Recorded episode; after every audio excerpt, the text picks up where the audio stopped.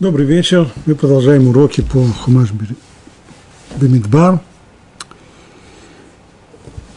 Тема наша – это недельный раздел Торы Шилах, глава, посвященная истории о разведчиках.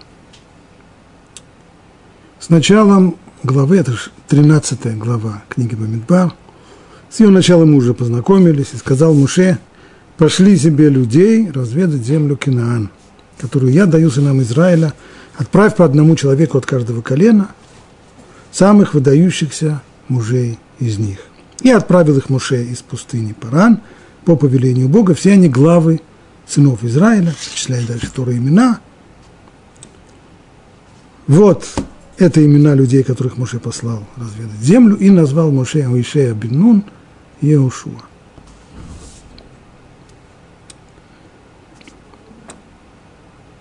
Так, из этого отрывка вроде бы следует, что инициатива послать разведчиков исходила свыше. И сказал Бог Моше, пошли себе людей разведать землю к нам. Только непонятно, почему тогда сказано пошли себе. Что означает пошли себе?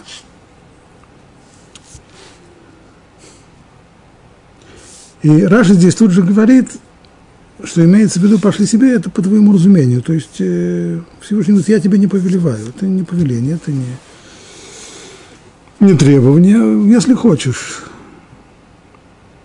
если хочешь, пожелаешь, то пошли. Дальше Тора говорит, и послал их Муше разведать землю Канаан, и сказал им, зайдите с юга и поднимитесь на эту гору и осмотрите землю, какова она. И народ, живущий на ней, силен он или слаб – малочислен или многочислен, и что за земля, на которой он живет, хороша или плоха, и в каких городах он живет, в открытых или в укрепленных, и что за земля, плодородная или скудная, лесистая или нет, и наберите силы, принесите плодов той земли. С этими целями, которые Муше здесь оговорил, коротко их повторить. Первая была директива зайти с юга – Затем осмотреть землю, какова она, народ, живущий на ней, оценить, силен или слаб, многочислен или малочислен. И что за земля, на которой он живет, хороша она или плоха. И в каких городах он живет, в открытых или же в укрепленных. Что земля плодородная или скудная, лесистая или нет. И пошли они и разведали землю от пустыни Цин до Рыхов – по дороге к Хамат. И поднялись на юг, и дошел до Хеврона. А там Ахиман, Шиша Талмай, сыны, сыны Анака.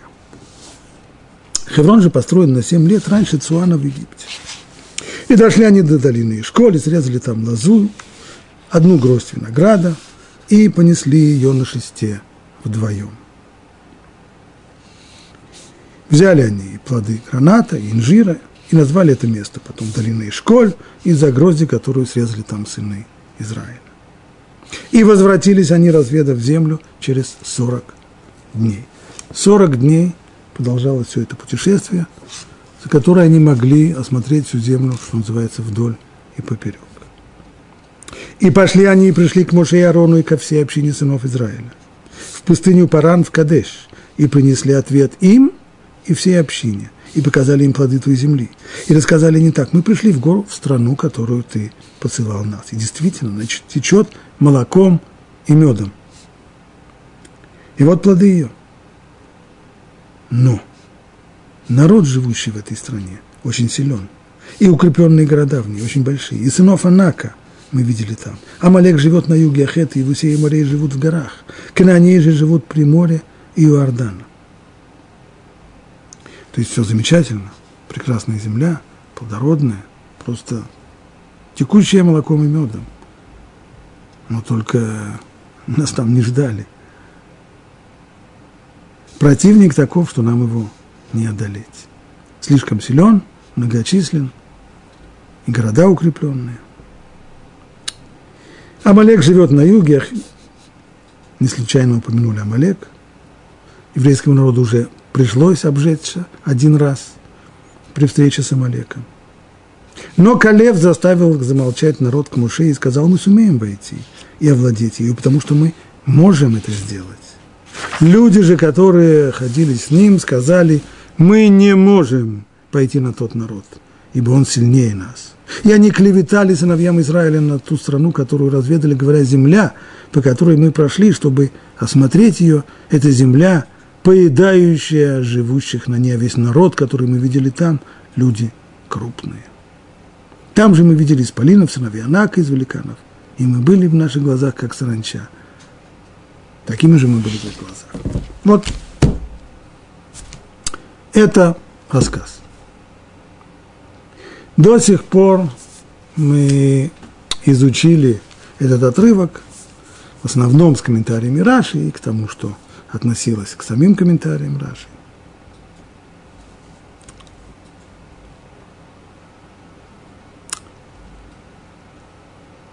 Понятно, что и после комментария Раши остается много вопросов, много белых пятен.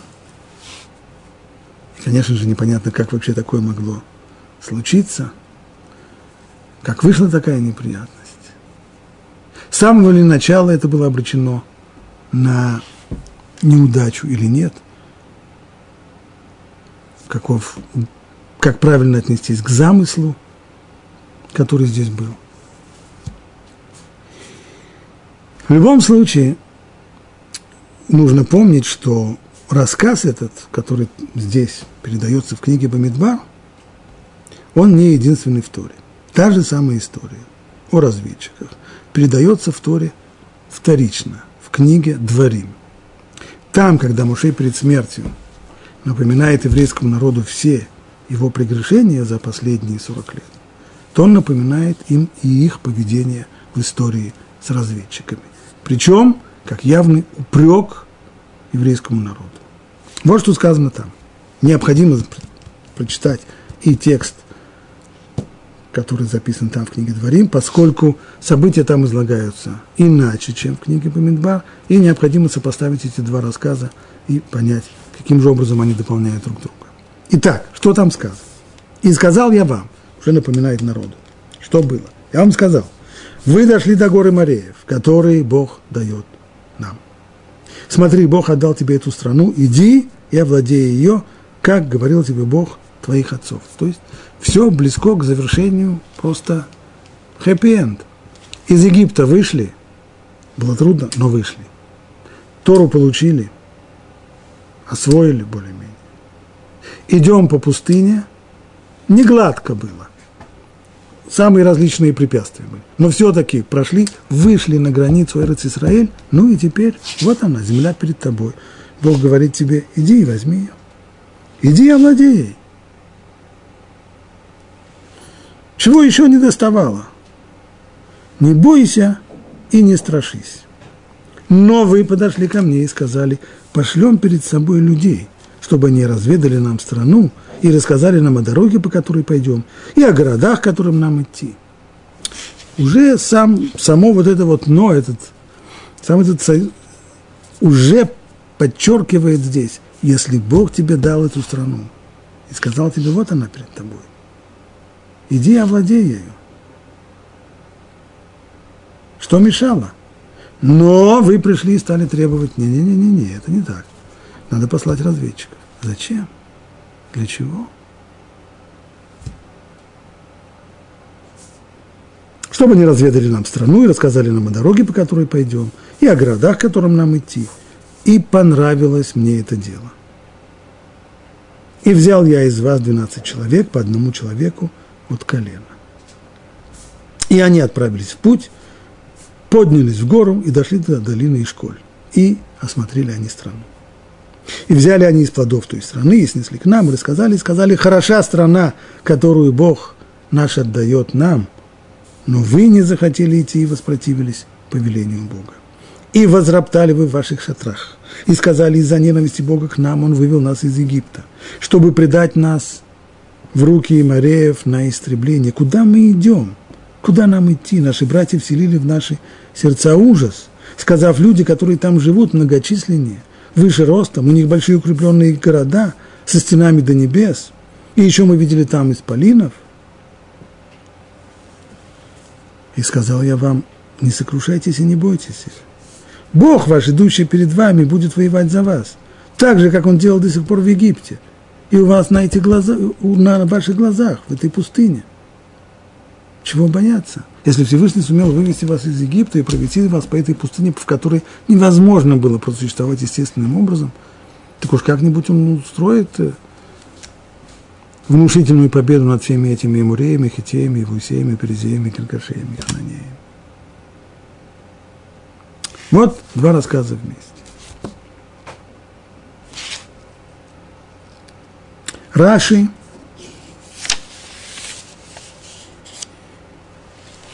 объяснил следующим образом.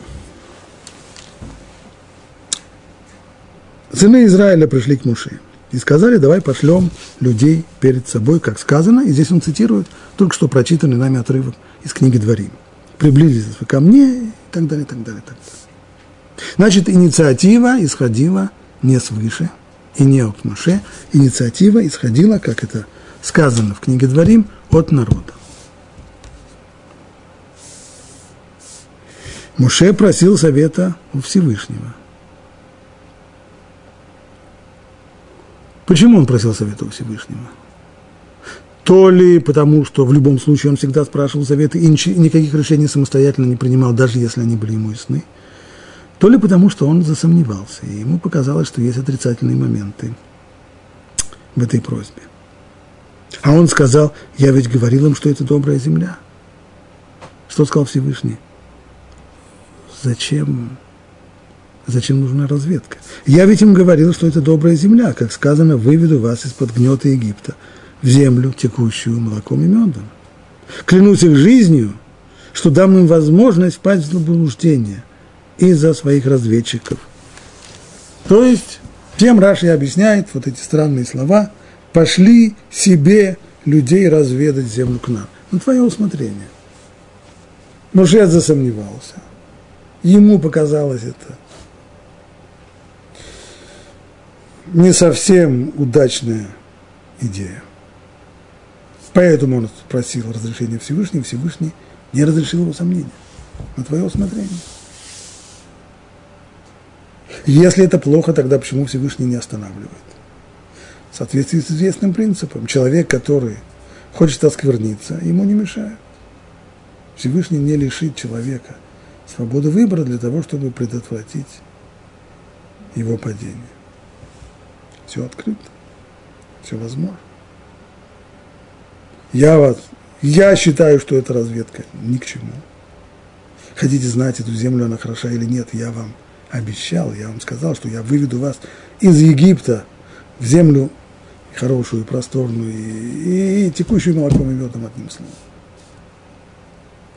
Ну, если вы не слушаетесь и вы настаиваете на разведке, то я не вмешиваюсь. Если ты хочешь, посылай их. Пошли себе на твое усмотрение. Так объяснил Раш. И вот теперь мы переходим к комментарию Рамбана. Пространный, подробный комментарий, который, в котором Рамбан, верный своим принципам, не рассматривает какие-то отдельные стихи, а с высоты птичьего полета оглядывает всю эту историю вместе, целиком, как единое целое. Тут возникает вопрос, пишет Рамбан.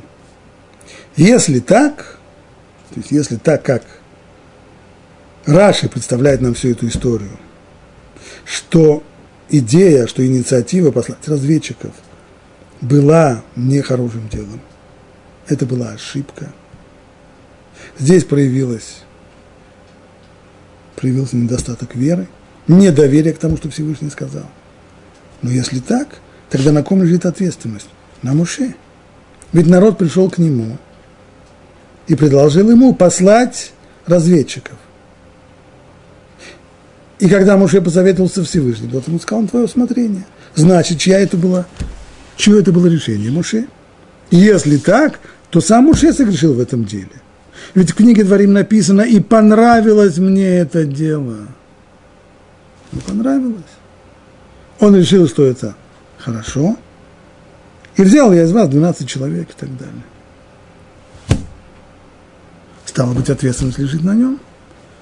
Это не грех разведчиков, тогда, как мы это привыкли называть. Тогда можно сказать, что это вина Муше. И зачем Муше просил разведчиков выяснить о земле, хороша она или плоха? Может быть, на самом деле Муше понял, что он не может их остановить. Может быть, он только подчинился здесь, понимая, что это плохое дело, идея ошибочная. Может быть, он просто подчинился здесь нажиму. Так говорит Рамбан, но зачем тогда он в директивах говорит им, и вы посмотрите эту землю, хороша она или плоха. И как дальше. И что за земля, благородная или скудная? Всевышний уже сказал. Ведь ему уже было сказано, что она прекрасна и просторна. Еще в книге Шмот записано. Я сошел, чтобы спасти его, то есть народ Израиля, из-под иго египтян, и привести его из той страны в страну прекрасную и просторную, в страну, текущую молоком и медом. Уже было сказано. Зачем же тогда Муше в директивах разведчикам подчеркивает, вы посмотрите, хороша эта страна или нет, плодородна она или скудна? Зачем он должен это выяснять? Разве Всевышний не сказал ясно? И еще – в чем провинились разведчики? Ведь Моше сказал им, и осмотрите землю Кукована, и народ, который живет на ней, силен он или слаб, мал или велик. Он же велел им разведать, живу, он же велел им разведать, живут ли они в укрепленных городах или нет. И они дали ответы на все его вопросы. И в любом случае они были обязаны доложить Моше о том, что он их велел им узнать. Так в чем же вина их? В чем же их грех, если они сказали ему, ну, народ, живущий в той стране, очень силен, и укрепленные города в ней очень большие, да. Они сказали правду, они не врали. И он, может быть, они прибавили здесь это по своей инициативе? Нет, Муше их просил выяснить. В каких городах он живет? В открытых или в укрепленных? Они сказали в укрепленных. Очень укрепленных. Башни до небес. Силен народ или нет? Силен, очень силен. Исполины. Ведь не посылал же их Моше для того, чтобы они сообщили ему ложные сведения. И не следует думать, будто грех разведчиков заключался в том, что они оклеветали святую землю. Может быть, можно возразить будет Рамбан. Да, действительно. Муше попросил их выяснить, и они выяснили, дали ответы. Это в том, что они дали ответы на эти вопросы поставленные. Хороша земля или нет, народ силен или нет, многочислен или малочислен, каковы города. На все это не дали ответы. Точно потому, как им требовалось выяснить. В этом, быть может быть, и греха нет. А грех в том, что, как сказано потом, они стали клеветать на землю. Люди же, как там сказано дальше, которые ходили с ними, сказали, мы не можем пойти на этот народ, ибо силен он, он сильнее нас, и они клеветали сыновьям Израиля на ту страну, которую разведали, и сказали, земля, по которой мы пошли, чтобы осмотреть ее, это земля, поедающая живущих на ней. Вот, может быть, за эту клевету они понесли наказание. В этом был грех. Нет, говорит Рамбан, нельзя так объяснить. Ведь еще до того, как они произнесли, Калев стал спорить с ними. Как, еще до того, как сказано об этой клевете, написано, что разведчики говорят, ну, народ, живущий в той стране, очень силен, и укрепленные города в ней очень большие, и сынов Анака, Спалинов, мы видели там, Амалек живет на юге, Хет, Иудея, Муре. Но Калев заставил замолчать народ к Муше и сказал, мы сумеем зайти и овладеть ее, потому что можем сделать. Вот уже разведчики разделяются на два лагеря. Десять разведчиков говорят, не сумеем туда пойти. Калев Бен Ифуне и Иошуа Бен Нун спорят с ними, говорят, можем мы туда. Стало быть, интрига здесь, конфликт он находится здесь, еще до того, как они стали клеветать на землю. Но здесь они говорят чистую правду. А коли они говорят чистую правду, то в чем тогда и грех? И еще. В чем вообще видел Моше смысл такой разведки? Какая была цель? Ведь действие должно быть целенаправленно. Если я прошу кого-то узнать мне что-то, то вряд ли мной движет праздное любопытство. Ну, предположим, мной может, может двигать и, и праздное любопытство тоже, но со стороны Муше навряд ли. Если он посылает разведчиков, значит, на основе их информации он должен принять решение. Какое?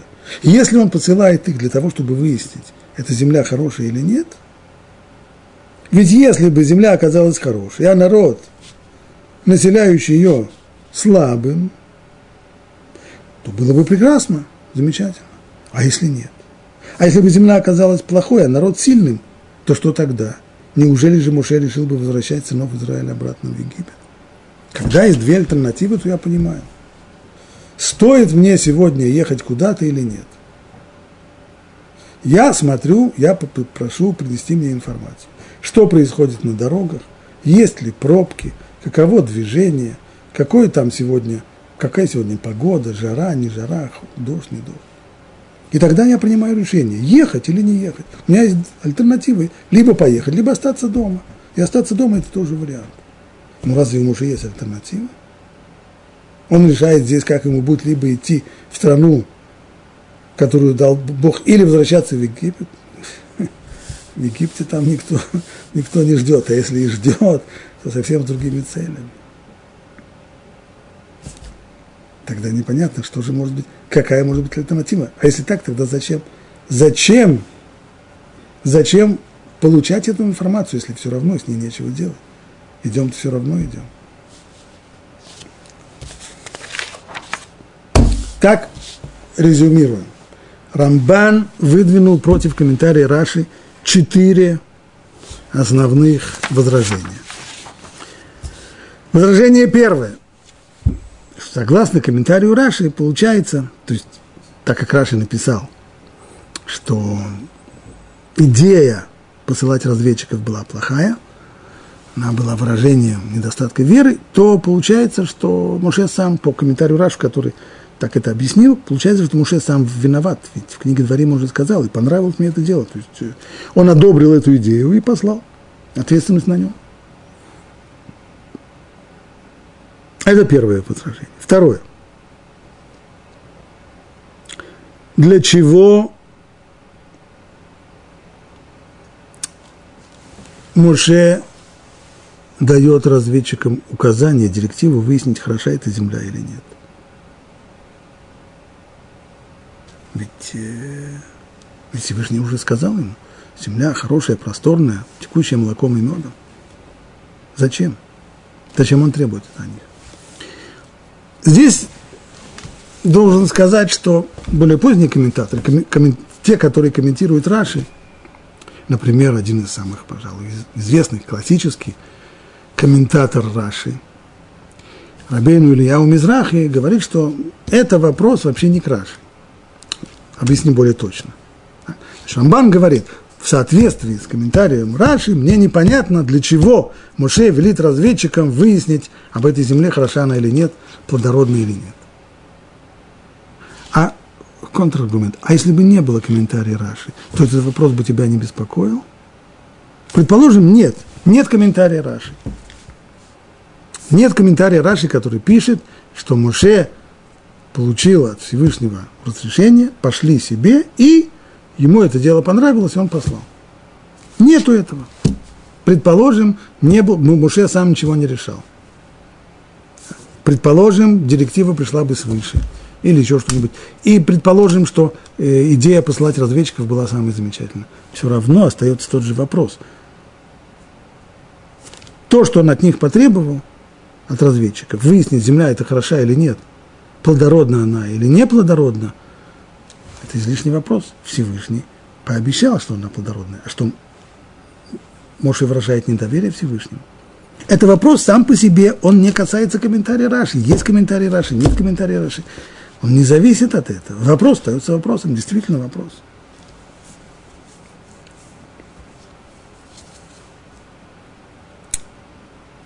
Третий вопрос Рамбана. В чем провинились разведчики? Тем, что они точно ответили на вопросы, которые им задал Муше, и сказали, земля плодородная, народ многочисленный, народ сильный, живет в крепостях. Ну, все, все и рассказали. Разве Муше посылал их для того, чтобы они принесли ему ложные сведения?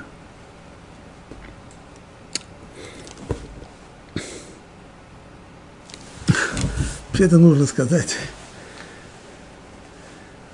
Сегодня принят взгляд очень многих исследователей, что в большинстве случаев разведка приносит лидерам ту информацию, которую лидеры хотят услышать.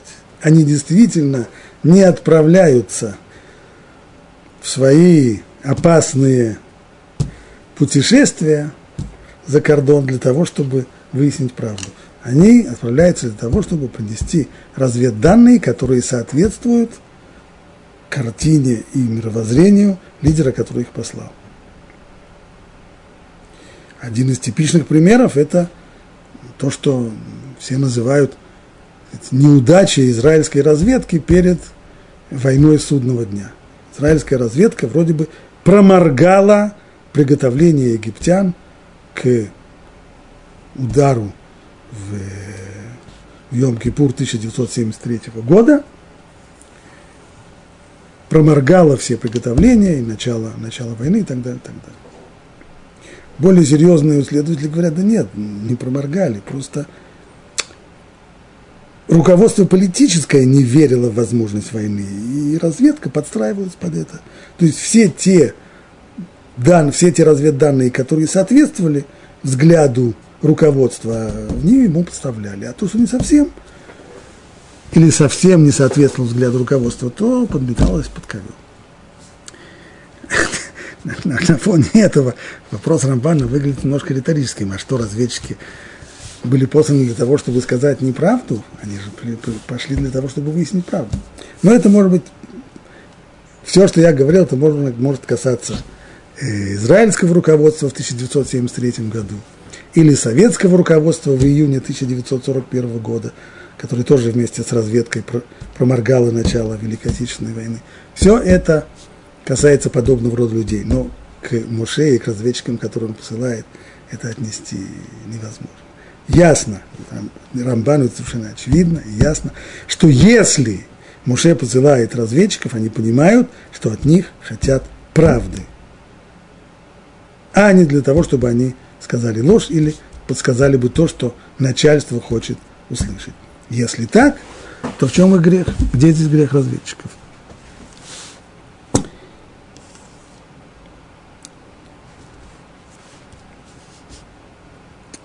И здесь Рабену Ильяу Мизрахи, комментатор Раши, говорит, что по сути дела то же самое, что и по поводу предыдущего возражения. А если бы не было комментария Раши, этот вопрос бы не возник. Он на самом деле существует и без комментария Раши. Мы говорим о грехе разведчиков. Разведчики всего лишь сказали правду. Им попросили выяснить, каковы города, каков народ, какова земля. У они все и сказали, в чем здесь дело. Это вопрос, он, вопрос к Торе, это не вопрос к Раши. Оставьте Раши в покое. Но вопрос-то на самом деле вопрос, да. Надо на него ответить, да. А у Мизрахи, если бы разведчики в действительности только принесли информацию, о которой их просили, то к ним бы не было претензий. Правда, известно, обычно у разведчиков просят не только информации, но и аналитики – и разведчики действительно дали свой анализ, но не только свой анализ, они сделали то, что разведчику не позволено делать. И сказали, мы не можем пойти на тот народ, ибо он сильнее нас. Сильнее нас или не сильнее, это уже командование определит. Это уже политическое руководство, взвешивая стратегические, различные данные решит, стоит воевать или не стоит. От разведчика требуются данные и аналитика данных. Как, например, Мушеем сам предлагал направление аналитики. То есть, если народ живет в крепостях, это значит народ, скорее всего, не очень сильный, народ, который на свою силу не полагается. Но если это народ, который живет в открытых, неукрепленных селениях, тогда это народ сильный, который полагается на свою силу. Вот это пример уже аналитики и нетривиальной аналитики. Но от разведчика ни в коем случае не ожидают решения подобного рода оценок и вынесения решений. Решение это не их дело. А они сделали выводы, мы слабее их, они сильнее их, они сильнее нас, нам их никогда не победить. И этот вывод они доложили не только Муше, они доложили его всему народу. И народ воспринял эту информацию. И народ поверил им, что нет шансов победить местных жителей. Вот в чем был их грех, поэтому мы говорим о грехе разведчиков. Так отвечает Рабельяу Мизрахи на этот вопрос, еще раз утверждая, что этот вопрос общий, это вопрос к Торе, не вопрос к комментарию Раши. И, наконец, четвертый, четвертое возражение Рамбана. А в чем вообще был смысл этой разведки? Если все хорошо, все хорошо. А если все плохо, тогда что? Все, тогда не идем в страну, Изра... в страну Кнаан, а что тогда? Возвращаемся обратно в Египет? Как Остап Бендерс, которого графа Монте-Кристо из меня не вышло, придется переквалифицироваться обратно в Египте в, в каменщика или в... Понятно, что такая возможность не взвешивалась.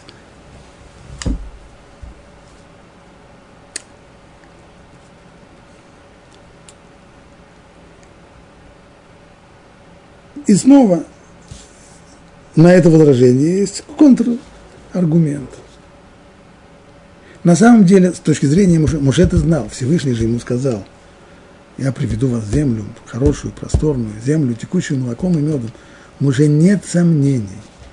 Поскольку нет сомнений, поэтому нет смысла спрашивать, аж какая будет альтернатива. А что будет, если они придут и скажут, земля плохая? Он знал, что они не придут и не скажут, что земля плохая. Он был уверен в том, что земля хорошая и был уверен в том, что они это скажут. Поэтому такой вопрос о целесообразности вообще посылки разведчиков Муше не обсуждал. Так или иначе, все эти четыре вопроса, которые задает Рамбан, они нельзя сказать, что это неотразимые возражения. На них есть что возразить, и комментаторы возражают. Но Рамбан считает эти возражения несколько натянутыми, и поэтому он предлагает свой вариант, свою версию того же, что на самом деле произошло, отличающуюся от того, что дает нам Раши. Вот сейчас посмотрим, как Рамбан объясняет. А объяснение этих событий, пишет Рамбан, заключается в следующем. Сыны Израиля, подобно всем, кто собирается воевать в незнакомой земле, хотели направить перед собой лазутчиков – чтобы они выведали дороги и подступы к городам, а по возвращении пошли бы перед войсками, указывая им дорогу. Иными словами, еврейский народ не просил послать разведчиков, чтобы выяснить, эта земля хорошая или нет, стоит ли туда идти или нет, действительно ли то, что Всевышний сказал, что она течет молоком и медом, это правда, а может или... Да нет. Все, что хотели, это только то, что называется тактические разведданные. Тактические разведданные, тактическую разведку организовывают командиры соединений. Не для того, чтобы решать вопросы воевать или не воевать. Это стратегические вопросы.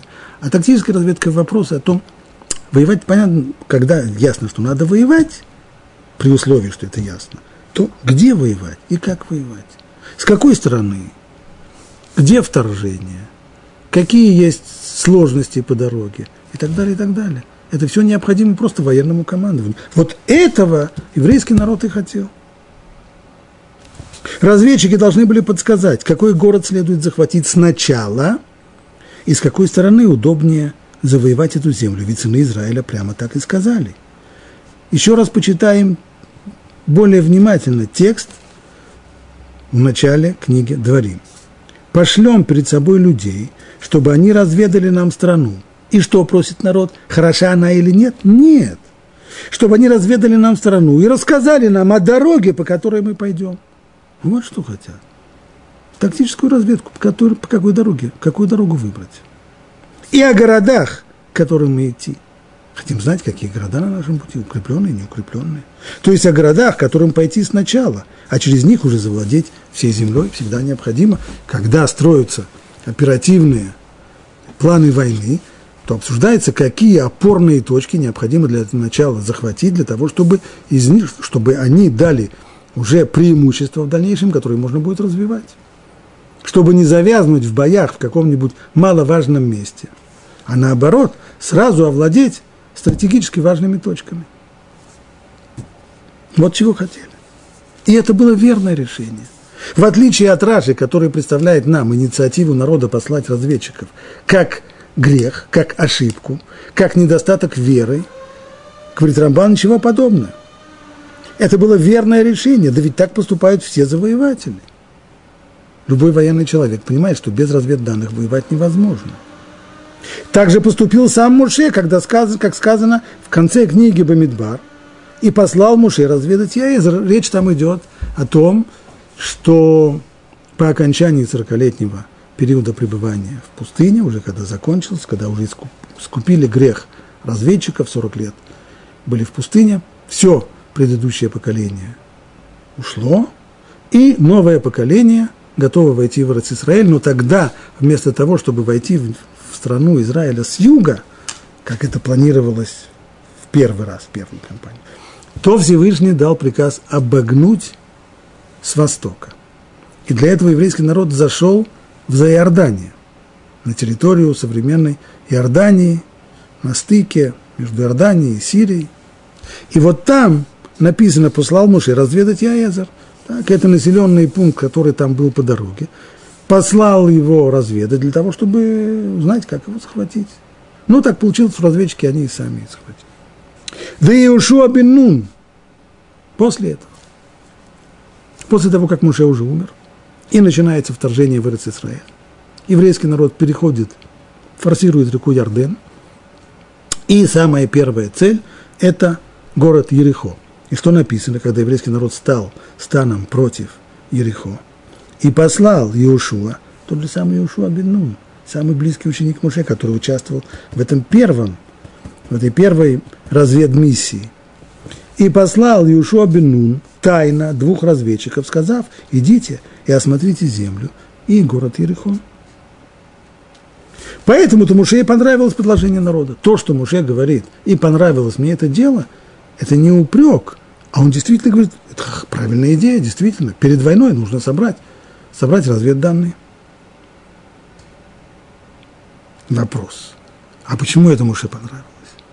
А быть может, нужно смотреть на это совершенно иначе, а именно – если Всевышний вывел еврейский народ из Египта, положив на лопатки самую мощную сверхдержаву тех дней, и если Всевышний содержит еврейский народ в Египте, в, в, в пустыне Синайской, совершенно чудесным образом, кормя его манной небесной и водой из передвижного колодца, ну так как-нибудь он этих канонеев э, тоже положит на лопатки. Зачем нужны разведданные? Может быть, наоборот, это недостаток веры? Нет.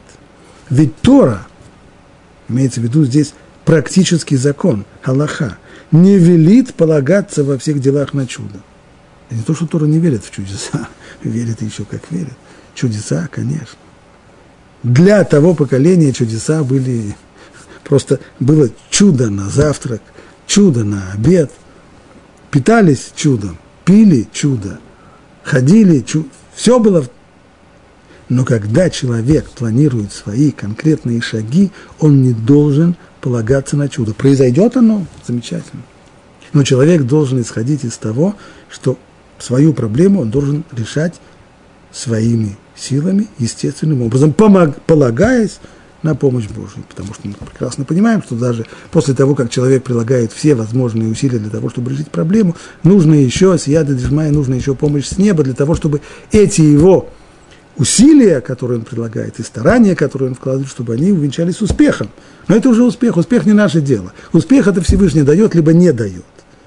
Иногда мы все делаем правильно, а успеха нет. Иногда мы все делаем неправильно, и вдруг получается. Это уже успех, не успех, не наше дело. Но дело человека – принять все необходимые меры для того, чтобы решить свою проблему своими силами, естественным образом. Тора не полагается на чудо. Поэтому идущие на войну должны вооружаться и проявлять осмотрительность, и делать засады, как это было при захвате города Ай, и во многих других случаях, когда война велась по слову Бога. Так, даже когда, не, случайно он приводит здесь кампанию по захвату города Ай, это второй город после Иерихона.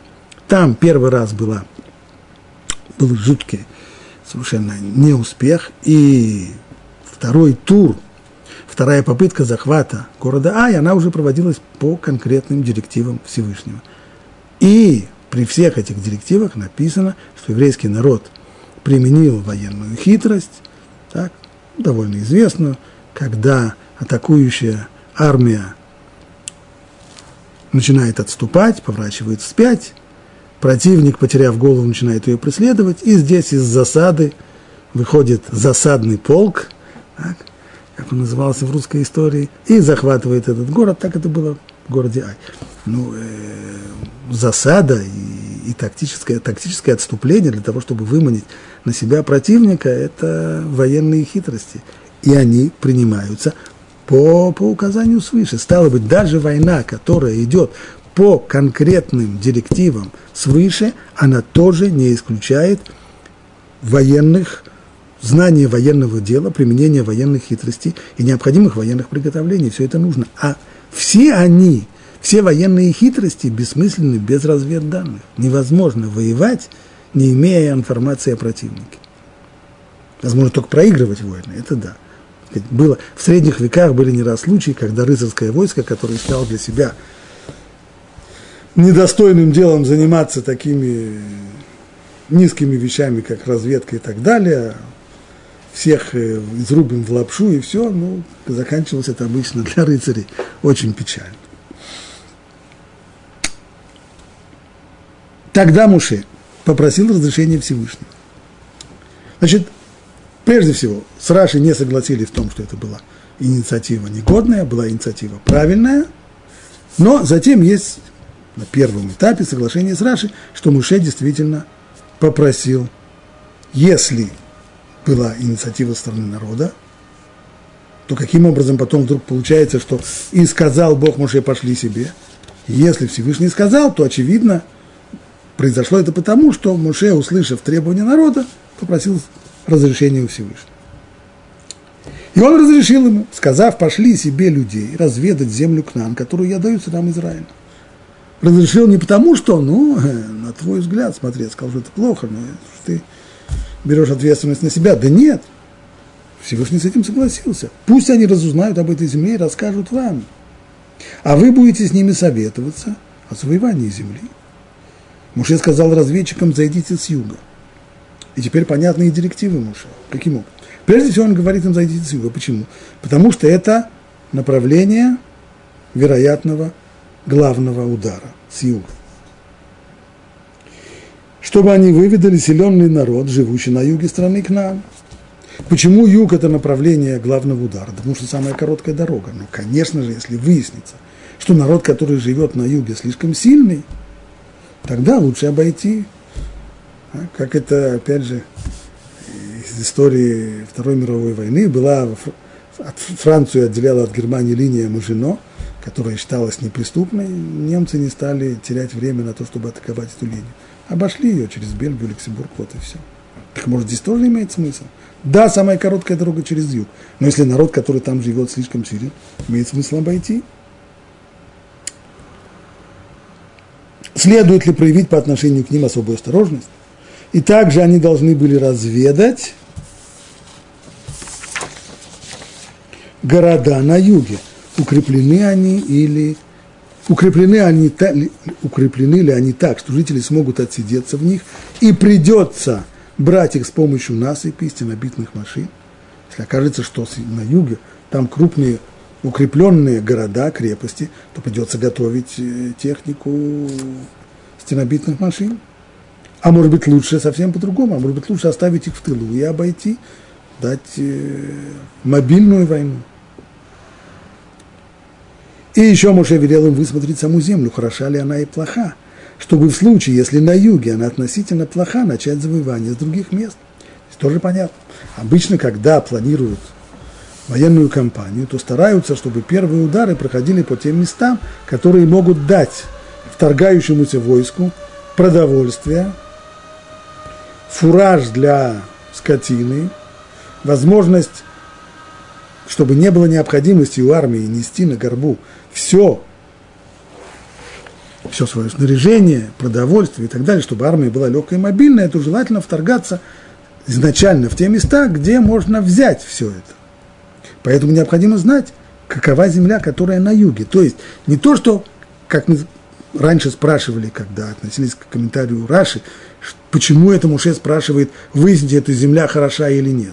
Да не про всю землю, он говорит Рамбан. Он только про юг. Вы посмотрите, земля на юге, она хороша или нет. Если она хороша, имеет смысл торгаться с юга. Если она не хороша, скудна, и там будет трудно с провиантом и прочими вещами, а нас-то все-таки миллионы, тогда будем заходить с другой, с другой стороны. И возможно, Моше заведомо знает, что земля это плодородна и хороша.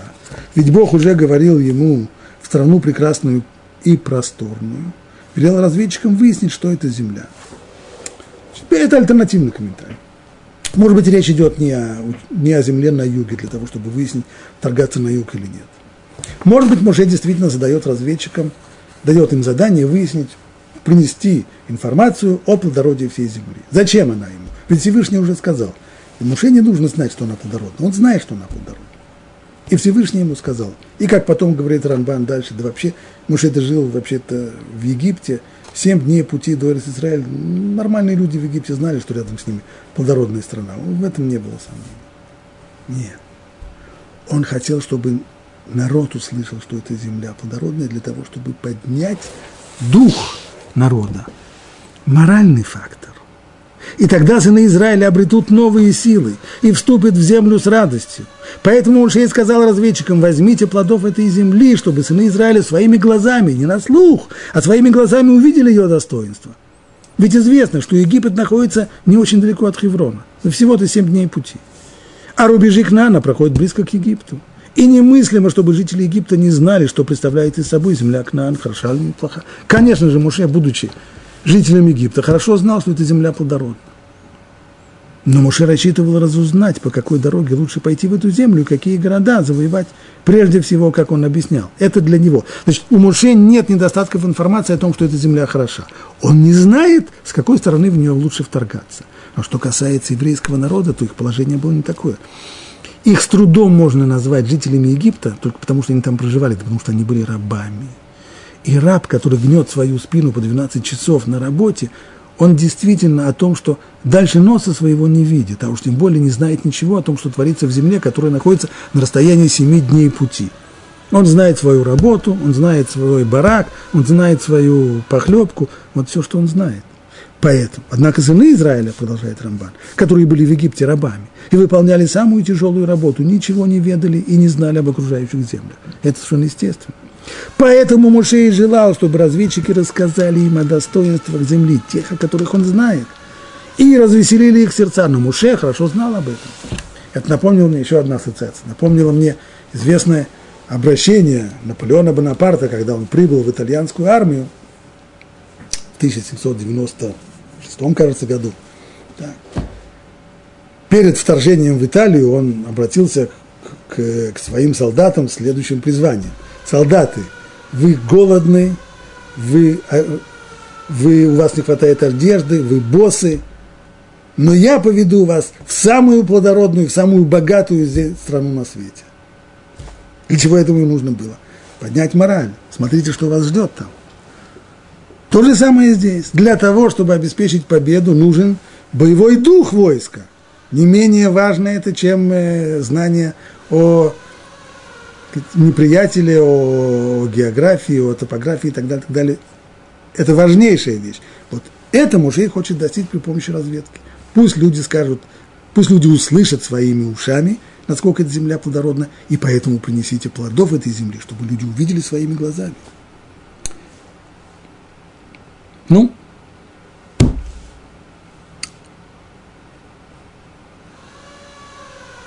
А мне кажется, значит, до сих пор Рамбан соглашался с Рашей в том, что Муше посоветовался со Всевышним, то есть просил разрешения Всевышнего послать разведчиков, и тот ему позволил. Но можно и по-другому, говорит Рамбан. И мне кажется, исходя из текста Торы,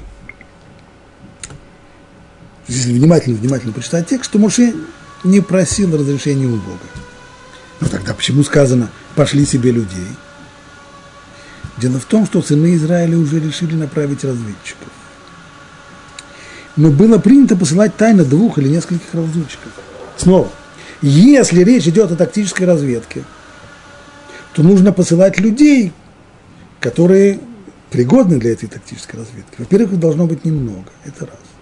Во-вторых, это должны быть серые люди, которые не бросаются в глаза, на которых никто не будет обращать внимания. Таким должен быть разведчик. И поскольку народ решил уже отправлять разведчиков, и Моше видел, что даже если бы ему казалось это неправильным, нет смысла. Они уже решили.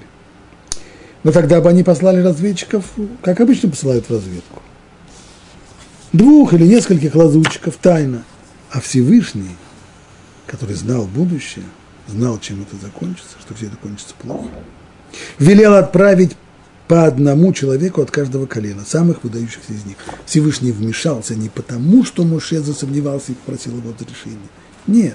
Моше видел, что народ решил отправлять разведчиков и не собирался с этим спорить. Но Всевышний сам вмешался для того, чтобы изменить характер этой разведки. Не посылать туда двух лазутчиков тайно, как потом пошлет Юшуа бен Вириху. Нет. А послать делегацию, представительную, по одному человеку от каждого колена и людей самых выдающихся. Для чего? Он желал, чтобы эту миссию выполнили главы поколения. С одной стороны, может быть, несмотря на то, что Всевышний знает, что это кончится плохо, может кончиться плохо. Но если послать туда самых выдающихся людей, может быть, они все-таки одумаются. И это не закончится так плохо, так трагически, как это закончилось на самом деле. Это один вариант. К лучшему. Может быть, они исправятся – и придут с информацией хорошей, и не скажут, что мы не сможем завоевать эту землю. Поэтому нужно послать самых, самых праведных людей. А если этого не случится, а если они все-таки, несмотря на то, что это выдающиеся люди, они все-таки загрешат и скажут, не завоевать нам этой земли нет смысла, тогда пусть ответственность за этот грех будет лежать на всем народе. А если нет – то пусть приговор затронет в равной степени весь народ. Поэтому представительная делегация, по одному от каждого колена. Поэтому написано, и отправил их Моше из пустыни Паран по повелению Бога. Не по позволению Бога, а по повелению. То есть повеление Всевышнего заключалось не в том, чтобы послать или не послать разведчиков, а в том, каких разведчиков послать. И его веление заключалось в том, что в разведку должны пойти именно главы сынов Израиля, самые выдающиеся из них.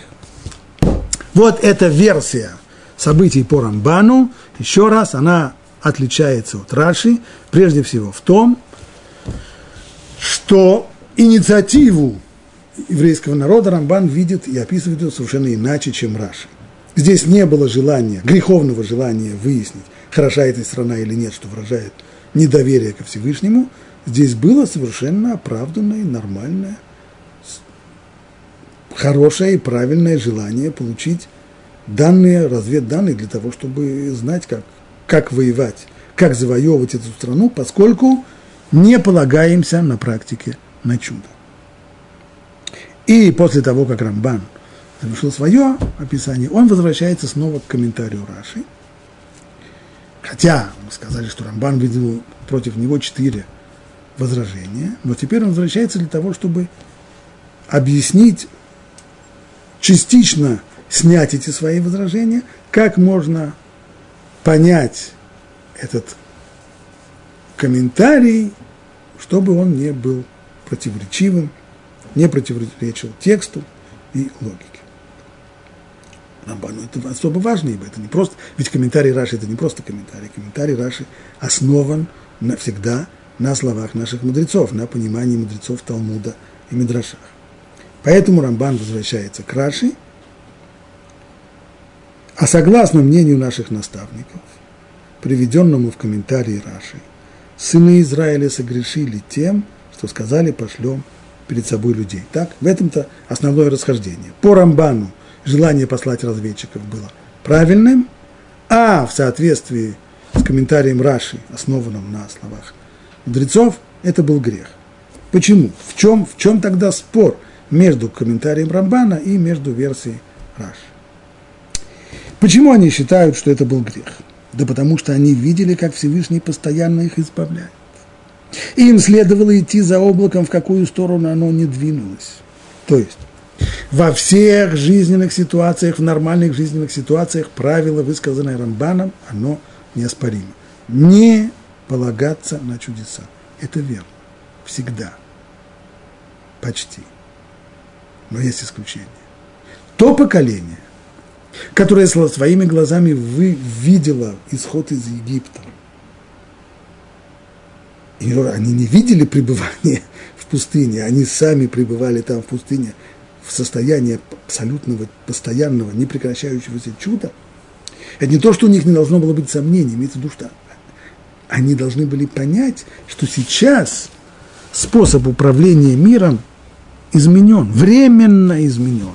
Обычно олам каминаго нуэк. Обычно мир управляется естественным путем. Всевышний не творит чудес налево и направо и не собирается это делать. Но сейчас был особый период. Единственный такой период, сорокалетний период во всей многотысячелетней истории мира, когда Всевышний управляет еврейским народом, историей, сходом совершенно не сверхъестественным путем. Поняв, что сейчас мы находимся вот в такой фазе, еврейскому народу нужно было отказаться от идеи собирать разведданные для того, чтобы готовиться к обычной войне. А вопрос, а с какой же стороны нам вторгаться, с юга или с востока? А этот вопрос не актуальный до сих пор. А по пустыне как вышли до сих пор? Тоже сидели с компасом или, или смотрели на звезды, в, которую, в какую сторону вам идти, на запад или на, на юго-запад? Да нет.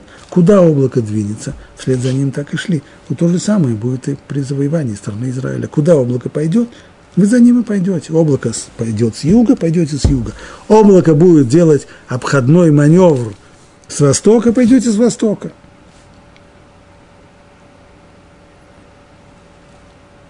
Им следовало идти за облаком, в какую бы сторону оно ни двинулось. И Муш, а Муше согласился удовлетворить их желание.